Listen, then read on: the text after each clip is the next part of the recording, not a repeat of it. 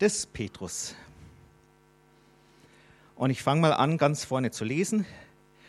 Petrus, Apostel Jesu Christi, den Fremdlingen von der Zerstreuung von Pontius, Galatien, Kappadokien, Asien und Bithynien, die auserwählt sind nach Vorkenntnis Gottes, des Vaters, in der Heiligung des Geistes zum Gehorsam und zur Besprengung mit dem Blut Jesu Christi. Gnade und Friede werde euch immer reichlicher zuteil. Halleluja. Und Herr, das bitten wir auch, dass du jetzt heute Abend deine Gnade ausgießt, dass du deinen Frieden ausgießt, dass du, Heiliger Geist, hier kommst und uns lehrst und dass du zu uns redest. Und ich danke dir, dass du hier bist. Ich danke dir, dass du bei jedem bist, der das hört, um ihn aufzubauen, zu stärken und voranzubringen. Amen. Halleluja. Also wir belassen es bei den zwei Versen heute. Äh, ich versuche da durchzukommen, weil eigentlich, ich habe das gelesen, das hat mich so begeistert, ich hätte da drei oder vier Predigten daraus. Aber wir bleiben dabei. Was mich an den Petrusbriefen so begeistert, ist die Absicht, die dahinter steckt.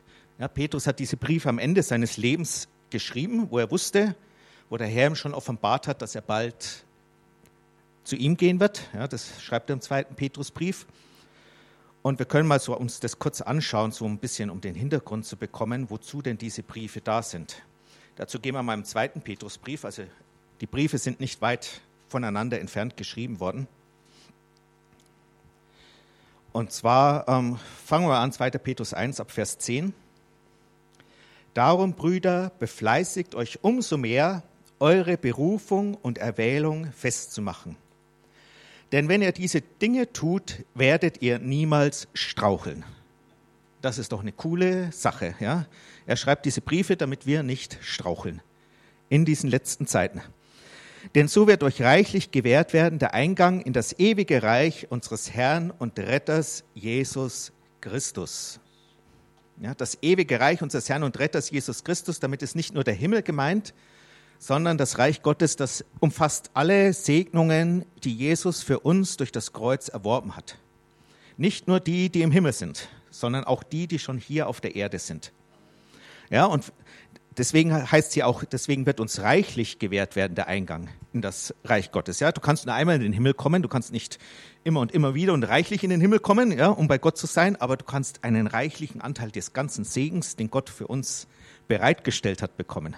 Ja, wir wollen nicht nur ja, sozusagen äh, so ein kleines Schöpfchen des Reiches Gottes oder ein bisschen oder etwas, sondern wir wollen reichlich das, was Gott uns reichlich darbietet. Und dann schreibt er weiter, deshalb will ich Sorge tragen, euch immer an diese Dinge zu erinnern, obwohl ihr sie wisst und in der bei euch vorhandenen Wahrheit gestärkt seid. Wir brauchen das immer wieder daran erinnert zu werden, auch wenn wir es wissen, weil wir wollen ja noch stärker darin werden. Ich halte es aber für recht, solange ich in diesem Zelt bin, also sagt er, solange ich noch hier körperlich auf der Erde wohne, euch durch Erinnerung aufzuwecken, da ich weiß, dass das Ablegen meines Zeltes bald geschieht, wie auch unser Herr Jesus Christus mir kundgetan hat. Ich werde aber darauf bedacht sein, dass ihr euch auch nach meinem Abschied jederzeit imstande seid, euch diese Dinge ins Gedächtnis zu rufen.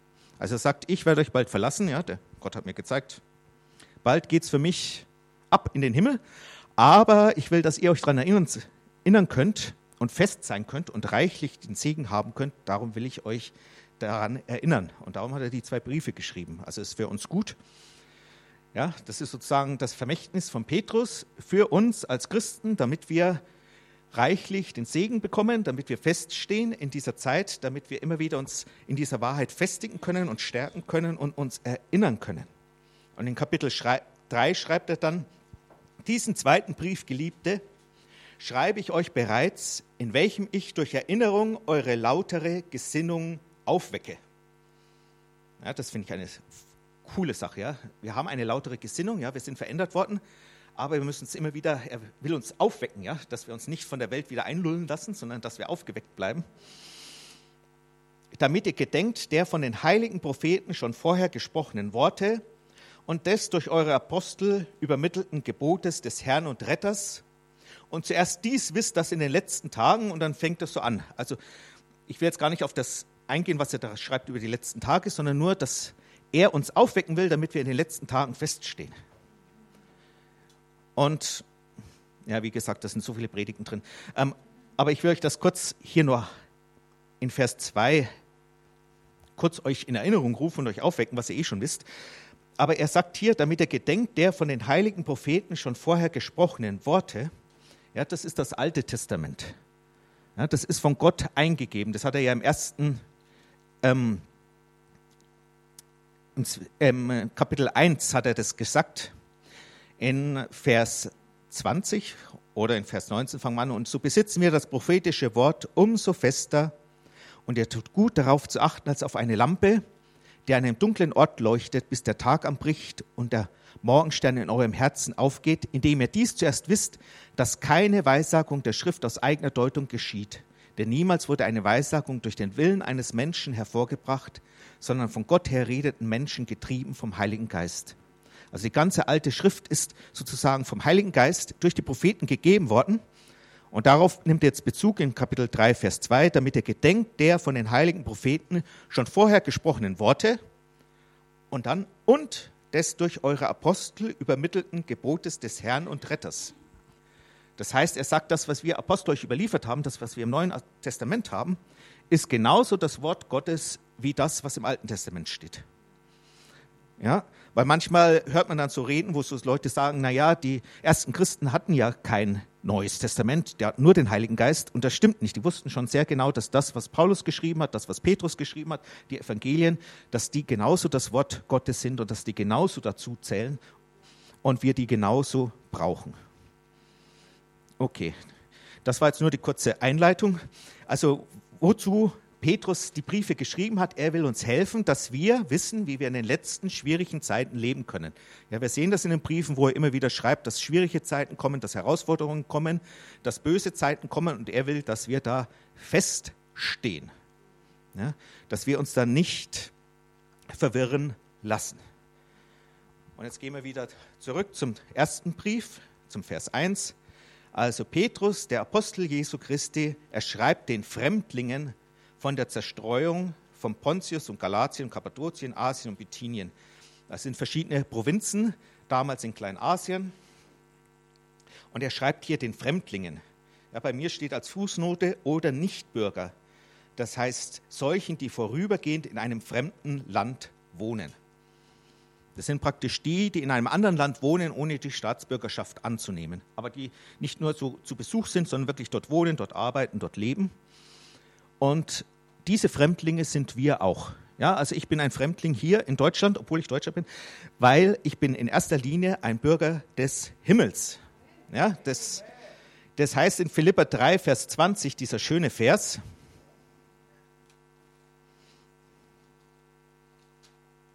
Also Philippa 3, Vers 20. Denn unser Bürgerrecht ist in den Himmeln, von woher wir auch den Herrn Jesus Christus als Retter erwarten. Ja, wir haben jetzt schon das Bürgerrecht im Himmel. Wir sind schon sozusagen ähm, gebürtige Himmelsbewohner. Seitdem wir von neuem geboren sind, gehören wir zum Himmel. Wir leben jetzt hier eine Zeit lang. Wir arbeiten hier, wir führen unser Geschäft hier. Aber wir sollten uns immer das bewusst sein, wir gehören eigentlich dem Himmel an. Und in Hebräer 13, Vers 14 heißt es auch so, wir suchen, wir haben hier keine bleibende Stadt, sondern die zukünftige suchen wir. Also unsere Hauptausrichtung ist, wir gehören zu Jesus. Unsere Zukunft ist im Himmel bei Jesus und dann natürlich im neuen Jerusalem, hier auf der neu geschaffenen Erde am Ende der Zeit. Aber das ist unsere Ausrichtung. Ja, und das drückt er hier aus durch das Wort Fremdlinge. Wir sind hier vorübergehend lebend, ja, und wir gehören aber zum Himmel. Und bei dieser Wahrheit ist immer so die Gefahr, dass man entweder von der Mitte der Straße entweder den rechten oder den linken Straßengraben abdriftet. Ja, ja die einen, die konzentrieren sich so auf den Himmel, dass sie für das Leben hier überhaupt nicht mehr geeignet sind.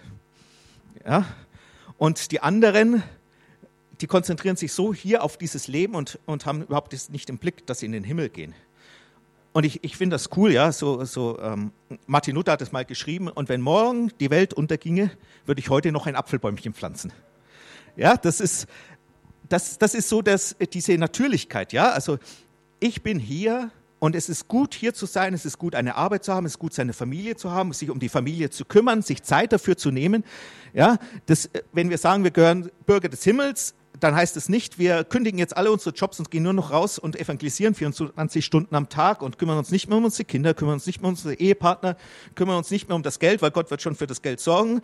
Das, das ist die falsche Richtung. Ja? Und genauso falsch ist es aber so, wenn alle meine Zukunft und alle meine Erwartungen nur auf diese Welt fokussiert ist, sondern ich brauche diese Balance und wenn du die Briefe liest, dann kriegst du diese Balance auch ganz klar. Weil worum geht es in erster Linie? Wie lebe ich als Ehemann, als Ehefrau? Wie verhalte ich mich richtig gegenüber meinen Arbeitgebern? Wie äh, gegenüber meiner Familie? Ja, wie sorge ich für die? Paulus schreibt, an die, äh, schreibt Verhaltensregeln an die jungen Männer, an die alten Männer, an die jungen Frauen, an die alten Frauen. Und falls ihr euch das mal anschaut, er schreibt nicht, wie ihr bessere Seelengewinner werdet, sondern er schreibt, wie gehen wir um in diesem Leben. Und das ist unser Zeugnis, das ist unser Licht, das wir in diese Welt schicken. Ja?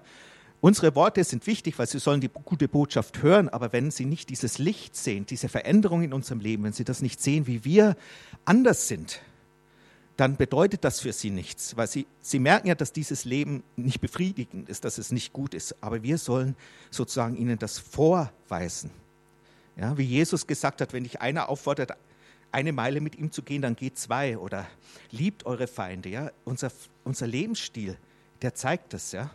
wie, wie, wie wir anders geworden sind, wie plötzlich die Liebe Gottes unser Leben prägt, wie wir uns kümmern um die Schwachen, um die Armen, um die Verlassenen, wie es nicht mehr darum geht, dass ich an der Spitze stehe, um meine Karriere, um mein Ansehen, um meinen Ruhm, sondern wie ich bereit bin, einfach, wie ich aus dieser Gewissheit lebe, Gott hat mich angenommen, ich gehöre ihm, ich, ich, ich muss mich nicht mehr darum kümmern, dass, dass die Leute mich wahrnehmen, dass sie mich sehen, dass ich äh, Karriere mache, dass ich oben bin, sondern ich darf einfach leben und gut leben und Jesus repräsentieren und aus dieser Liebe heraus leben und ähm, ja, dass, dass die Leute das sehen, ja, wie, wie, wie jemand das berichtet hat, wenn, wenn Nachbarn zu ihnen kamen, die haben immer gesagt, bei euch, wenn ich zu Hause bin, das, in der Familie, das fühlt sich an wie der Himmel auf Erden, weil da einfach so eine andere Atmosphäre da war, weil diese Liebe spürbar war, weil kein Streit da war. Und das können wir so ausleben. Und dazu schreibt auch eben Petrus ganz viel. Ja, er, er schreibt da ganz viel und ähm, das ist cool. Also wenn ihr die Zeit habt, lest diese Briefe mal durch.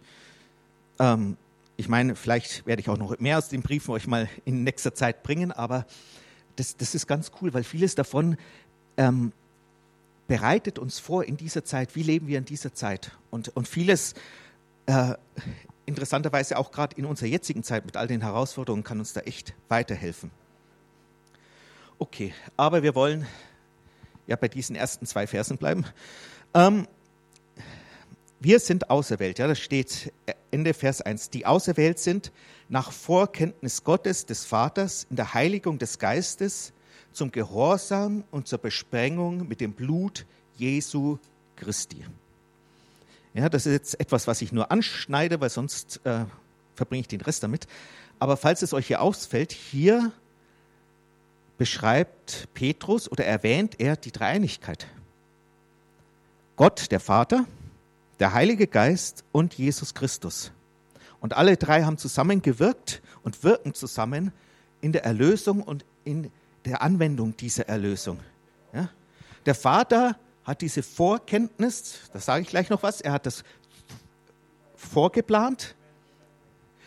Dann Jesus durch sein Blut hat die Erlösung für uns erwirkt. Und der Heilige Geist ist der, der diese Erlösung in unserem Leben praktisch werden lässt, indem er sie anwendet. Ja? Das Blut Jesu, er wendet es an und wir werden heilig und zu neuen Menschen geboren. Also, und eigentlich siehst du das bei allen Dingen. Du siehst das bei der Schöpfung, dass alle drei zusammenarbeiten. Du siehst das bei der als Jesus Mensch wurde, wir alle drei zusammenarbeiten. Du siehst das am, beim Tod am Kreuz, wir alle drei zusammenarbeiten, bei der Auferstehung, wir alle drei zusammenarbeiten, bei der Ausgießung des Heiligen Geistes, wir alle drei zusammenarbeiten. Es ist immer dieser dreieinige Gott. Ja, und, und Petrus hat diese Dreieinigkeit hier uns in Erinnerung gebracht. Und das Coole ist, im zweiten Petrusbrief ist einer der besten Beweise für die Göttlichkeit Jesu. Also es ist ja so, aber da will ich jetzt heute nicht drauf, euch die Dreieinigkeit aus der Bibel herzuleiten. Aber es ist gar nicht so schwer, das zu machen. Ähm, aber ich will euch bloß diesen einen, weil das ist einer von den beiden ganz großen äh, Beweisen für die Göttlichkeit Jesu und die meisten Menschen wissen nichts davon. Ähm, der erste Vers im ersten, äh, im zweiten Brief Petrus, da steht Simon Petrus, Knecht und Apostel Jesu Christi, denen, die einen gleich kostbaren Glauben mit uns empfangen haben, durch die Gerechtigkeit unseres Gottes und Retters Jesus Christus.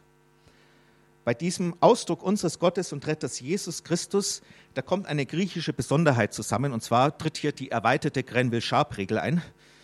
Äh, ganz kurz, wenn zwei Begriffe wie Gott und Retter hier mit einem unverbunden sind, aber nur ein Artikel da ist, und hier ist der Artikel nur im Griechischen vor Gott, dann bezieht sich das immer eindeutig auf eine Person. Das ist eine griechische Regelung. Und die erweiterte, wenn es eben, wenn keines der beiden als Name oder Anrede verwendet wird. Ja.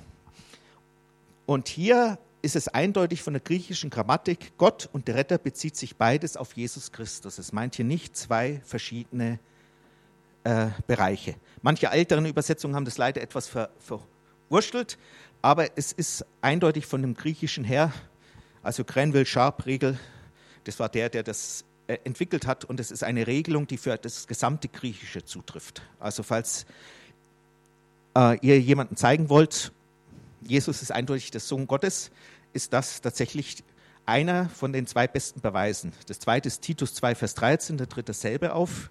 Das könnt ihr euch zu Hause anschauen. Also Paulus in Titus und Petrus in seinem Brief haben beide eindeutig gesagt, dass Jesus auch Gott ist weil das wird ja auch immer wieder von manchen angegriffen und es ist eben auch so, dass, äh, dass durch die Textkritik, also ich denke, dass der, dass der byzantinische Texttyp der beste Repräsentant ist und eben die Schlachter hat ja auch diese Übersetzung, also diese Textgrundlage. Ähm, es macht nicht viel Unterschied aus, aber manche Stellen über die Göttlichkeit Jesus sind dadurch etwas äh, in Zweifel gerufen worden. Aber diese zwei Stellen sind in, egal welche griechischen Text du nimmst, äh, eindeutig. Also das sind sozusagen eindeutige Stellen, falls euch jemand, irgendwer sagt, beweise es mir, merkt euch Grenville-Sharp-Riegel und die zwei Stellen. Okay, aber ich will jetzt nicht da abdriften äh, in die Dreieinigkeit, sondern ich will euch über diese drei Dinge, was die drei zusammen machen, weil das ist sozusagen die Zusammenfassung eigentlich seines ganzen Briefes hier. Die Vorkenntnis Gottes des Vaters, also auserwählt nach der Vorkenntnis Gottes des Vaters in der Heiligung des Geistes zum Gehorsam und zur Besprengung mit dem Blut Jesu Christi. Ja, dieses Vorkenntnis im griechischen Prognosis, das heißt einfach im Voraus wissen. Gott weiß im Voraus schon, was passieren wird. Das heißt aber nicht, dass er alles bis ins kleinste Detail vorherbestimmt hat, sondern er weiß einfach im Voraus, was schon sein wird. Wenn euch mal Apostelgeschichte 2, Vers 23, da kommt derselbe griechische Begriff. Und es ist interessanterweise auch Petrus, der das hier verwendet. Da sagt er, diesen Mann, damit meint er Jesus, der nach dem bestimmten Ratschluss und nach Vorkenntnis Gottes hingegeben worden ist, habt ihr durch die Hand von Gesetzlosen an das Kreuz geschlagen und umgebracht.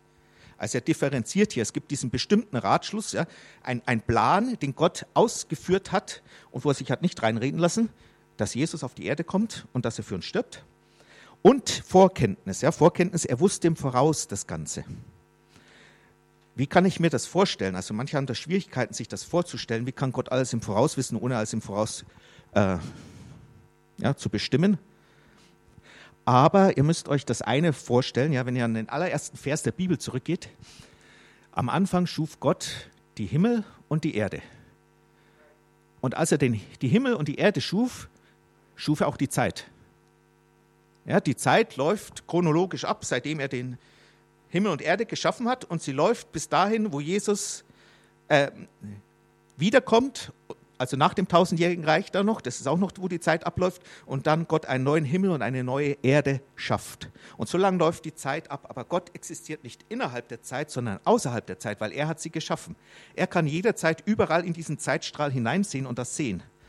Und das ist eigentlich eine ganz, ganz coole Sache, ja David sagt es mal, all meine Tage waren schon eingeschrieben in dein Buch, ehe einer von ihnen geschaffen wurde. Also Gott weiß schon im Voraus alles, wie wir uns entscheiden und wie wir handeln.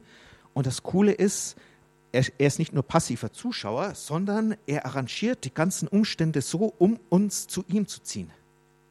Er zwingt uns nicht, aber er schafft die Voraussetzungen. Ich habe euch ja erzählt vor ein paar Sonntagen, wie ich mich bekehrt habe, ähm, wie ich da versehentlich bei einem Bekehrungsaufruf aufgestanden bin und es mir so peinlich war, dass ich dachte, jetzt muss ich irgendwas finden, dass ich es nötig habe, mich zu bekehren, weil ich dachte, ich bin ein guter Christ, ich brauche mich nicht zu bekehren, nur Drogenabhängige brauchen das. Und dann mir das erinnert wurde, wie, wie der Hass mich in, in seiner Hand hat und ich dann gesagt habe, ja, ich, ich will das machen. Ich will das wirklich probieren, weil ich weiß nicht, wie ich da rauskommen soll, aber wenn der das sagt, dann mache ich das. Und das war mein Schritt hinein. Das war noch nicht, denke ich, meine Wiedergeburt, das kam dann später, aber es war der Schritt da hinein. Und ich war immer so begeistert, wie das Gott geschafft hat, sozusagen, weil du hättest mir hundertmal das predigen können, ich, ich, ich hätte mich nie bekehrt, weil ich dachte, ich bin ein guter Christ. Aber er hat es geschafft, durch diesen Punkt, dass ich versehentlich da aufgestanden bin und mich völlig blamiert gefühlt habe, mich dazu zu bringen, ehrlich nachzufragen sozusagen oder mir ehrlich einzugestehen, dass ich tatsächlich Jesus brauche. Also er hat das Ganze gemacht. Er hat mich nicht gezwungen, Ja zu sagen und mich an der Kehle gepackt und so, sondern er hat sozusagen die Umstände so arrangiert, dass ich sozusagen die beste Möglichkeit hatte, Ja zu sagen. Ja? Und, und so macht es Gott bei jedem Menschen. Ja? In, in Hiob steht, dass er zwei, dreimal zu jedem Menschen spricht. Ja? Gott möchte, dass jeder Mensch errettet wird und deswegen arrangiert er die Sachen, aber ohne sozusagen dich zu zwingen. Ja? Es, es wäre keine Liebe, weil das ist die Natur. Gott ist Liebe. Ja? Es ist keine Liebe, wenn ich jemanden zwinge, mich zu lieben. Ja? Ja, ich bin nicht hingegangen und habe hab, äh, irgendjemanden mit der Pistole hinter meine Frau gestellt, damit sie Ja sagt, wenn sie mich heiratet. Ja, das wäre keine Liebe gewesen. Ja, selbst wenn das funktioniert, ja, du, es wäre keine Liebe. Ja? Und so ist auch Gott nicht. Er zwingt dich nicht. Ja, er manipuliert dich nicht. Er greift nicht in dein Gehirn ein und schlägt einen Schalter um und steuert dich fern wie ein Roboter, sondern er respektiert diesen freien Willen. Das geht von Anfang bis zum Ende. Als Gott gesagt hat in der Schöpfung, ihr sollt herrschen über die Erde, dann hieß das, ihr habt freie Entscheidung, wie ihr euer Leben auf dieser Erde führen wollt. Aber er sagt immer wieder, kommt zu mir, ich habe euch Leben und Tod vorgelegt, aber wählt doch das Leben. Ich habe keinen Gefallen am Tod des Gottlosen, sondern kommt zu mir. Ich muss aufpassen, dass ich jetzt nicht abdrifte, weil das wäre ein tolles Thema zu predigen. Aber hier steht, wir sind auserwählt nach der Vorkenntnis Gottes. Ja, Jesus hat gesagt, viele sind berufen, aber wenige sind auserwählt. Was bedeutet das? Gott ruft jeden. Er ruft jeden. Ja, Jesus hat gesagt, wenn nicht der Vater jemanden zieht, dann kann er nicht zu Jesus kommen. Aber wen zieht der Vater alles? Jesus hat später in Johannes 12 gesagt, äh, wenn ich ähm, erhoben bin, dann werde ich alle zu mir ziehen. Damit meint er seine Auferstehung. Ja, und Jesus zieht nur die, die auch der Vater zieht. Also Gott zieht jeden. Ja, er zieht jeden. Er möchte jeden bei sich haben. Und der Heilige Geist steht, er überführt die Welt, also auch jeden. Also wieder die Dreieinigkeit, die zusammenwirkt. Alle drei ziehen und sagen, wir wollen, dass ihr kommt, wir wollen, dass ihr errettet werdet, wir wollen euch Gutes tun, aber sie zwingen niemanden. Du kannst diesem Ziehen Gottes widerstreben, wenn du nicht willst. Das ist auch das, was Paulus gesagt hat. Vielleicht schlagen wir das doch ganz kurz auf. Apostelgeschichte 13. Nee, äh, das war nicht Paulus, das war Stephanus. Apostelgeschichte 7, Unter der Inspiration des Heiligen Geistes übrigens hat er diese Predigt gehalten, ja, seine letzte Predigt. Ja, ich denke nicht, dass das heute meine letzte Predigt ist, aber von ihm war es die letzte Predigt. Oh, jetzt habe ich mich da verschrieben. Aber es Geschichte 7, doch, Vers 51 ist es. Am Ende seiner Predigt sagte, ihr Halsstarrigen und Unbeschnittenen an Herz und Ohren, ihr widerstrebt alle Zeit dem Heiligen Geist, wie euer, eure Väter, so auch ihr. Also der Heilige Geist wollte sie ziehen, aber sie haben widerstrebt. Wir können dem Ziehen Gottes widerstreben, wenn wir das nicht wollen. Weil Gott respektiert unseren freien Willen, aber er zieht an jedem und hat Interesse, dass jeder gerettet wird und dass jeder zur Erkenntnis der Wahrheit kommt, dass jeder von Gott angenommen wird. Okay, ich muss mich ein bisschen beeilen, dass ich in der Zeit bleibe. Das nächste ist in der Heiligung des Geistes. Ja, dieses Wort Heiligung heißt, wir sind heilig gemacht durch den Heiligen Geist. Und wann? In dem Moment, wo wir von neuem geboren worden sind. Gehe da mal kurz zum 1. Thessalonicher 4. Das finde ich cool. Kommt jetzt darauf an, wie genau eure Übersetzung ist. Denn Gott hat uns nicht zur Unreinheit berufen, sondern in Heiligung. Das sind zwei unterschiedliche Präpositionen. Das eine zu und das andere in. Ja, manche Übersetzungen äh, sind da etwas ungenau und machen beides mit zu. Aber hier steht tatsächlich, Gott hat uns nicht zur Unreinheit berufen, sondern in Heiligung. Das heißt, wir, sind nicht, wir sollen nicht unrein leben, aber er hat uns in Heiligung berufen. Das heißt, das ist unser Zustand, in dem er uns berufen hat, wo er uns hineingestellt hat. Als wir Jesus annahmen, hat er uns geheiligt, hat er uns heilig gemacht. Das ist ein Geschenk, das er uns geschenkt hat. Ja, wir wissen, 2. Korinther 5, Vers 21, wir sind mit der Gerechtigkeit Gottes gerecht gemacht worden. Ja, oder in 1. Korinther 1, Vers 31, ja, wo es sagt, ähm, dass Jesus uns geworden ist zur Weisheit von Gott, zur Heiligkeit, zur Gerechtigkeit und zur Erlösung. Also all das hat uns Gott geschenkt. Heiligkeit, Gerechtigkeit, Erlösung. Oder in 1. Korinther 6, Vers 11. Ich möchte euch einfach immer zwei, drei Stellen geben, damit ihr das auch wisst. Ja? Auf zwei, drei Zeugen soll alles beruht sein. 1. Korinther 6, Vers 11. Und das sind manche von euch gewesen, das brauchen wir uns jetzt nicht alles anschauen, was sie gewesen sind. Ähm, aber ihr seid abgewaschen, aber ihr seid geheiligt, aber ihr seid gerechtfertigt worden durch den Namen des Herrn Jesus und durch den Geist unseres Gottes. Es heißt ja nicht, aber ihr werdet abgewaschen, ihr werdet geheiligt, ihr werdet gerechtfertigt, sondern ihr seid abgewaschen worden, ihr seid geheiligt worden, ihr seid gerechtfertigt worden durch den Namen des Herrn Jesus und durch den Geist unseres Gottes. Wir beginnen als Christen unser Leben als Heilige. Ja, und das ist, das ist das Tolle, das ist der Unterschied zu jeder anderen Religion. Da versuchst du besser zu werden, um Gott zu gefallen. Aber die Bibel sagt, das schaffst du eh nicht, also gib auf, ergib dich Jesus und lass es ihn machen.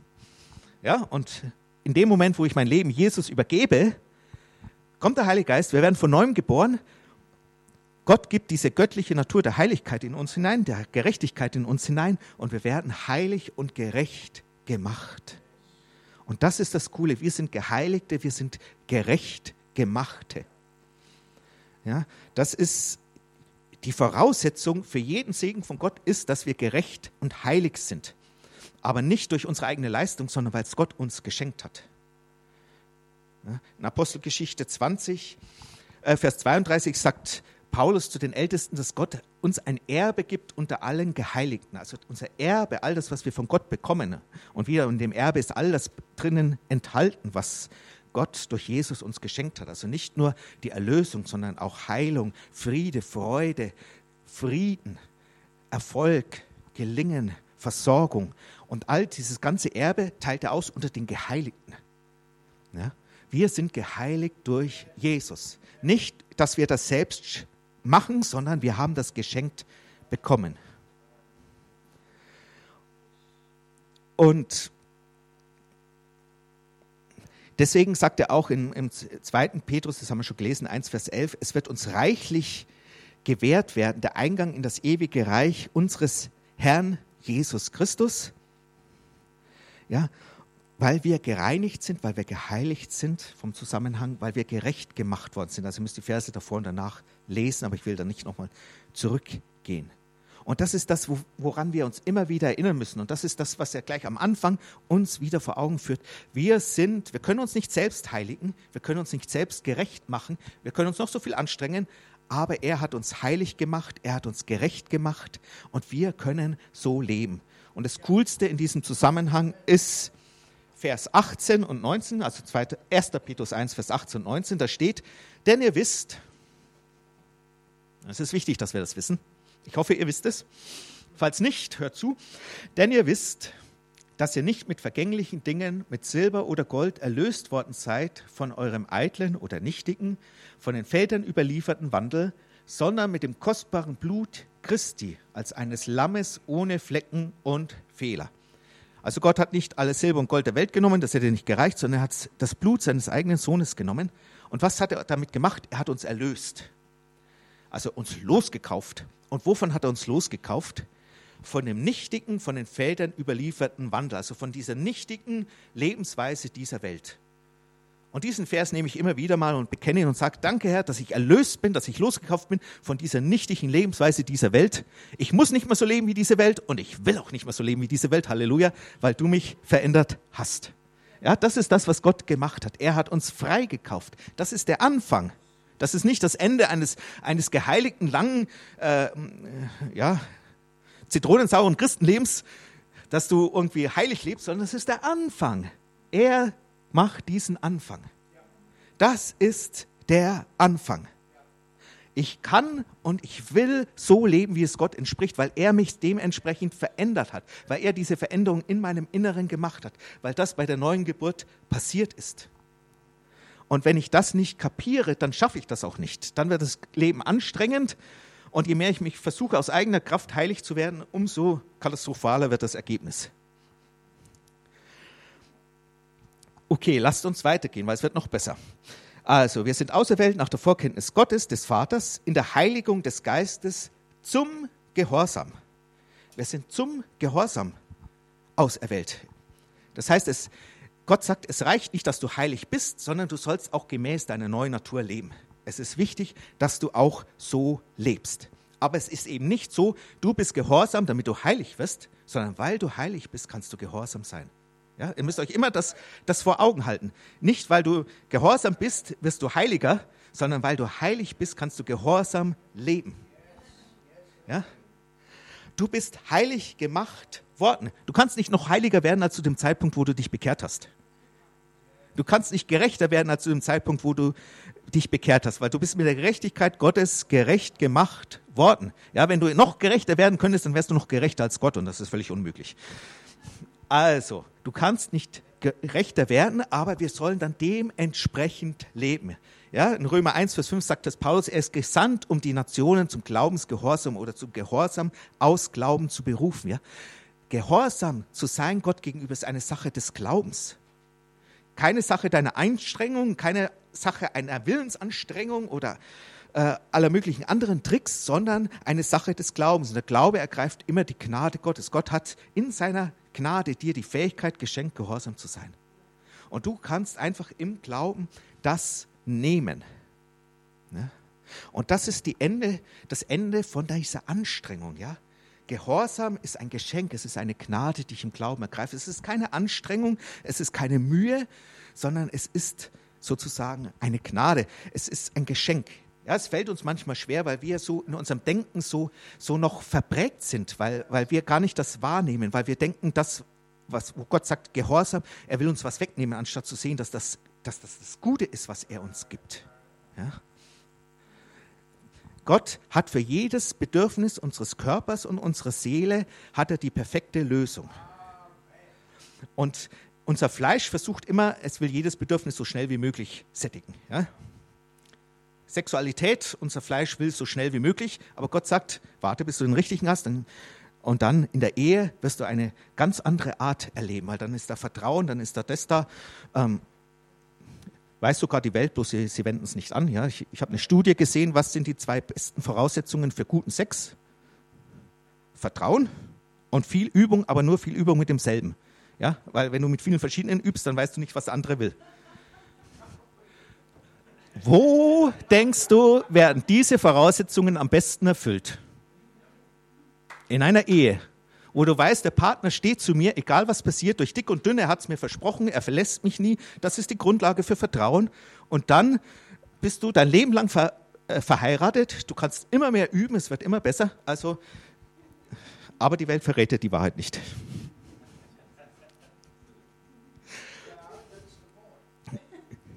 Also das ist das Tolle, ja. Er hat uns heilig gemacht zum Gehorsam. Also er hat uns fähig gemacht, Gehorsam zu leben. Und dann steht da noch zum Gehorsam und zur Besprengung mit dem Blut Jesu Christi. Ja, und das ist interessant, weil dieses Wort Besprengung, das taucht nur ganz selten auf. Und ähm, ja, Also, das Coole ist dieses Wort Besprengung, das bezieht sich auf das, und da darf ich jetzt auf eure, äh, das muss ich jetzt nicht weit ausführen, für alle, die das noch nicht gehört haben, die Asche der roten jungen Kuh. Das hat die Raffaele hier mal gepredigt. Das steht in Hebräer 9, Vers 13. und im Alten Testament bei 4. Mose 19. Also für alle, die jetzt damit nichts anfangen können, lest 4. Mose 19. Ich, ich beschreibe euch kurz, was da war. Da wurde eine rote junge Kuh für den Herrn geschlachtet, wurde verbrannt und die Asche wurde gesammelt und die Asche wurde vermischt mit Wasser und Blut und wurde auf Leute, die sich verunreinigt haben, gesprengt, um sie wieder reinzumachen. Sozusagen, das war, das war nicht dieses große Fest der Sündenvergebung, sondern es war für Leute, die sich verunreinigt hatten. Und das ist so, so ein Beispiel für uns, ja, wenn wir nicht perfekt im Gehorsam sind. Ja, wir denken so, okay, Gott hat mich gerecht gemacht, er hat mich zum Gehorsam befähigt, aber jetzt habe ich versagt. Und manche verfallen dann in, in große Depression oder fühlen sich schlecht oder denken, jetzt habe ich es versagt, jetzt habe ich es vermasselt, jetzt habe ich es verschmissen. Und es ist auch nicht harmlos, wenn wir sündigen, aber Gott hat da Vorsorge getroffen. Ja, 1. Johannes 1, Vers 9, wenn wir unsere Sünden bekennen.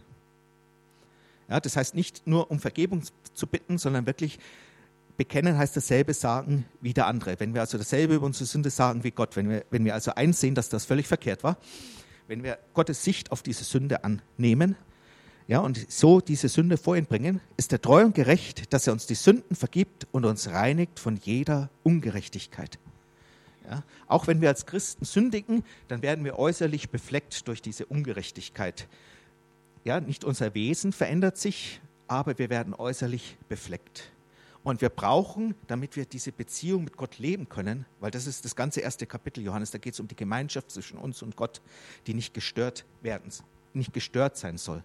Ja, und wenn wir sündigen und befleckt sind mit Ungerechtigkeit, dann tut das unsere Gemeinschaft mit Gott sozusagen äh, eintrüben. Ja, wir sind immer noch in der Beziehung, wir sind immer noch Kinder Gottes, aber diese, diese Gemeinschaft ist eingetrübt. Ja, das kann jedes Ehepaar wahrscheinlich nachvollziehen oder auch Eltern und Kinder. Ja, ähm, ihr könnt im selben Zimmer sitzen und die Gemeinschaft ist eingetrübt, weil gerade irgendwas vorgefallen ist. Und dann braucht es da wieder eine Reinigung, damit wieder diese Gemeinschaft und diese Herzlichkeit, diese Innigkeit da ist. Und das bietet uns Jesus mit seinem Blut. Ja? Er hat sein Blut vergossen und sein Blut hat uns nicht nur einmal hergestellt, sondern immer wieder, wenn wir sündigen und zu ihm kommen, es reinigt uns und es stellt diese Gemeinschaft wieder her. Ja, Hebräer 9, Vers 13 beschreibt das. Denn wenn das Blut von Böcken und Stieren und die Asche einer jungen Kuh auf die Unreinen gesprengt zur Reinheit des Fleisches heiligt.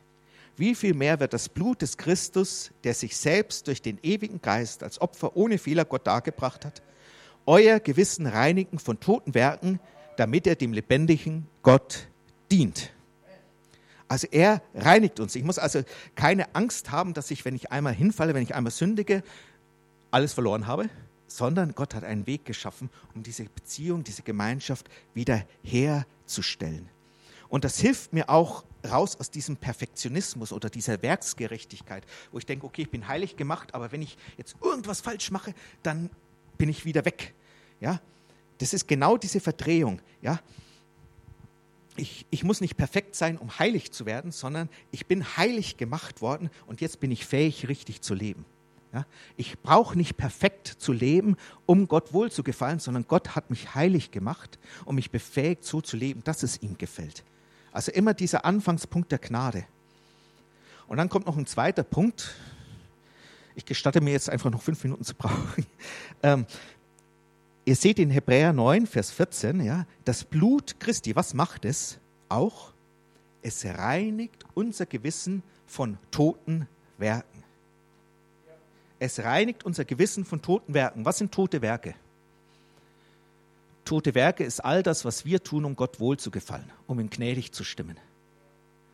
Und vielleicht ist euch das auch schon mal so gegangen wie mir, dass du denkst, du hast gesündigt, du fühlst dich richtig schlecht, du hast Gott um Vergebung gebeten, aber du denkst jetzt, bis er dich wieder anspricht, musst du jetzt einfach erst einmal äh, ein paar Stunden fasten und beten und äh, um ihm wieder wohlgefällig zu sein. Das sind tote Werke.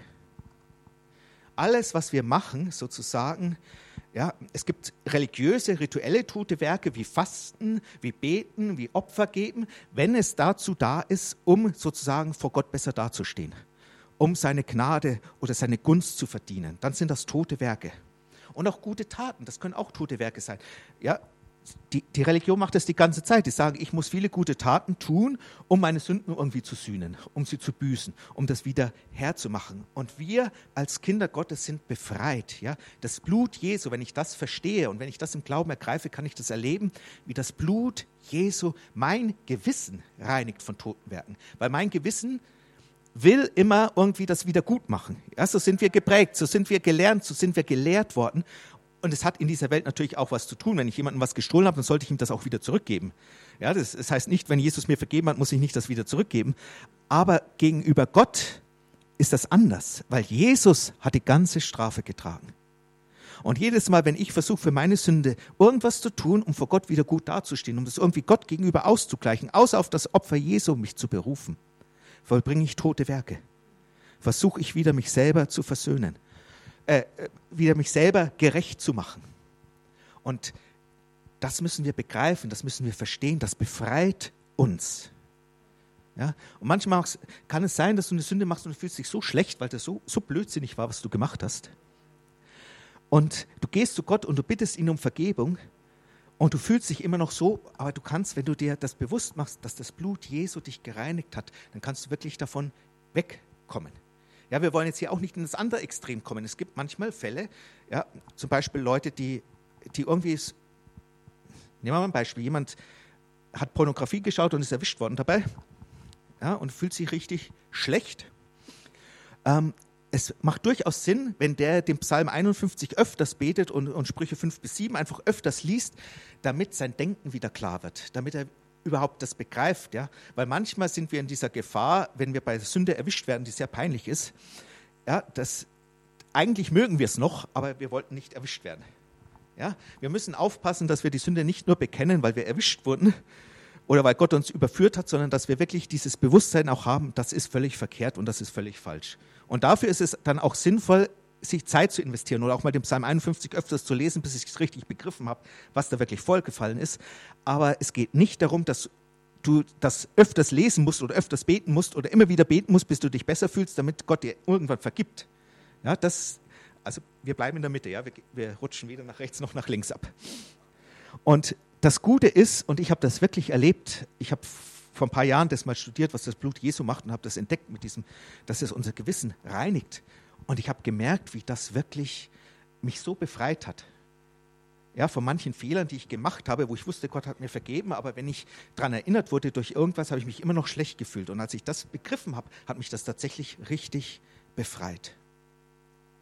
Ja, und, und ich möchte noch kurz auf diesen Unterschied eingehen. In Epheser 2, Vers 10 heißt es, dass Gott uns zu guten, äh, ich lese es mal vor, Jetzt habe ich gerade den ersten Wort des Verses nicht genau. Denn wir sind sein Gebilde oder sein Kunstwerk in Christus Jesus geschaffen zu guten Werken, die Gott vorher bereitet hat, damit wir in ihnen wandeln sollen. Und ich will ganz kurz noch auf diesen Unterschied eingehen. Was ist der Unterschied zwischen guten Werken, die Gott vorher bereitet hat, dass wir sie machen sollen als Christen, und tote Werke? Und der Unterschied liegt noch gar nicht in, dem, in der Tat an sich. Dieselbe Tat kann ein totes Werk sein oder kann ein gutes Werk sein, das Gott vorher bereitet hat. Der Unterschied liegt in der Motivation. Warum mache ich das? Ja? Mache ich das, um gut vor Gott dazustehen? Um heilig zu sein, um gerecht zu sein, um eine Stufe im Reich Gottes aufzusteigen, um mehr Salbung, mehr Power zu bekommen?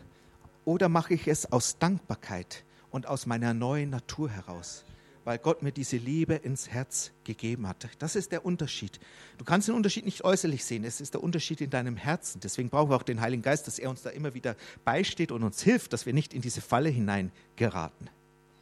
Ja? Und der Unterschied in dieser Motivation ist auch der Unterschied zwischen der Leistung eines oder Werk, ja, ich, ich will heiliger werden, ja, ich will mir das verdienen oder ich will mehr Salbung mir verdienen, indem ich mehr faste und bete. Oder Gnade, dass ich weiß, ich lebe aus Gnade. Ich kriege das als ein Geschenk. Ja, Fasten ist gut, wenn Gott mir das sagt, aber es ist Gnade. Ich bekomme nicht mehr Salbung, weil ich mehr gefastet habe als alle anderen, sondern ich bekomme mehr Salbung, weil Gott in seiner Gnade mich gebrauchen will und weil er mich benutzen will. Und so hat es auch, äh, das ist jetzt der letzte Bibelvers, das, so hat es Petrus mal beschrieben, in 1. Korinther 15. Ähm, Vers 10. Da sagt er, aber durch Gottes Gnade bin ich, was ich bin. Ja, er fängt damit an, ich bin eigentlich gar nicht würdig, ein Apostel zu sein, weil ich habe ja die Gemeinde verfolgt, ich habe Christen umgebracht. Aber sagt er dann, durch Gottes Gnade bin ich, was ich bin. Und seine Gnade mir gegenüber ist nicht vergeblich gewesen, sondern ich habe viel mehr gearbeitet als sie alle. Und dann fügt er aber hinzu, nicht aber ich, sondern die Gnade Gottes, die mit mir war. Ja, es ist, er sagt, ich kann mich gar nicht mal, äh, ich kann mich gar nicht mal dessen rühmen, dass ich mehr als alle anderen gearbeitet habe, weil das hat mir Gott geschenkt. Ja, ich, ich, an anderer Stelle sagte, wehe mir, wenn ich nicht, äh, wenn ich nicht für Gott arbeite. Ja? Gott hat ihm das so geschenkt, diese Fähigkeit, mehr als alle anderen zu arbeiten, sich hinzugeben, sich aufzuopfern. Und er wusste ganz genau, das ist nicht meine Leistung, das ist nicht mein Verdienst, das ist nicht, weil ich beschlossen habe, mehr als alle anderen zu arbeiten, sondern das ist etwas, was Gott mir geschenkt hat. Er hat mir einfach diese Fähigkeit geschenkt, mehr als alle anderen zu arbeiten. Und die Freude geschenkt oder die Leichtigkeit dabei geschenkt. Ja? Und insofern, diese ersten Verse aus dem, aus dem ersten Petrusbrief, die können uns helfen, einen entspannten, heiligen Lebensstil zu entwickeln. Ja? In Entspanntheit, in Leichtigkeit. Ja? Wir leben aus Heiligkeit heraus. Wir sind gehorsam aus der Gnade Gottes. Es ist keine Anstrengung. Ja? Wir leben wie heilige Menschen, aber weil er das geschenkt hat und weil er das gemacht hat. Und das ist so cool. Das steckt alles in diesem einen Vers drinnen. Halleluja. Ja, und Herr, ich danke dir, dass du uns da wirklich dass du uns heilig gemacht hast, Herr. Dass du uns berufen hast zum Gehorsam, dass du dein Blut gegeben hast, Herr. Dass dein Blut immer da ist, wenn wir mal fallen, aber dass du uns hilfst, Herr, und dass du uns weiterleitest, Herr. Und ich bitte dich, dass du uns einfach befähigst, Herr, dieses Bewusstsein zu haben, wir sind heilig gemacht und uns da hilfst, in dieser Heiligkeit und in diesem Gehorsam zu leben, aus Gnade heraus und diese Leichtigkeit zu erleben, wenn wir das aus Gnade durch Glauben machen. Amen.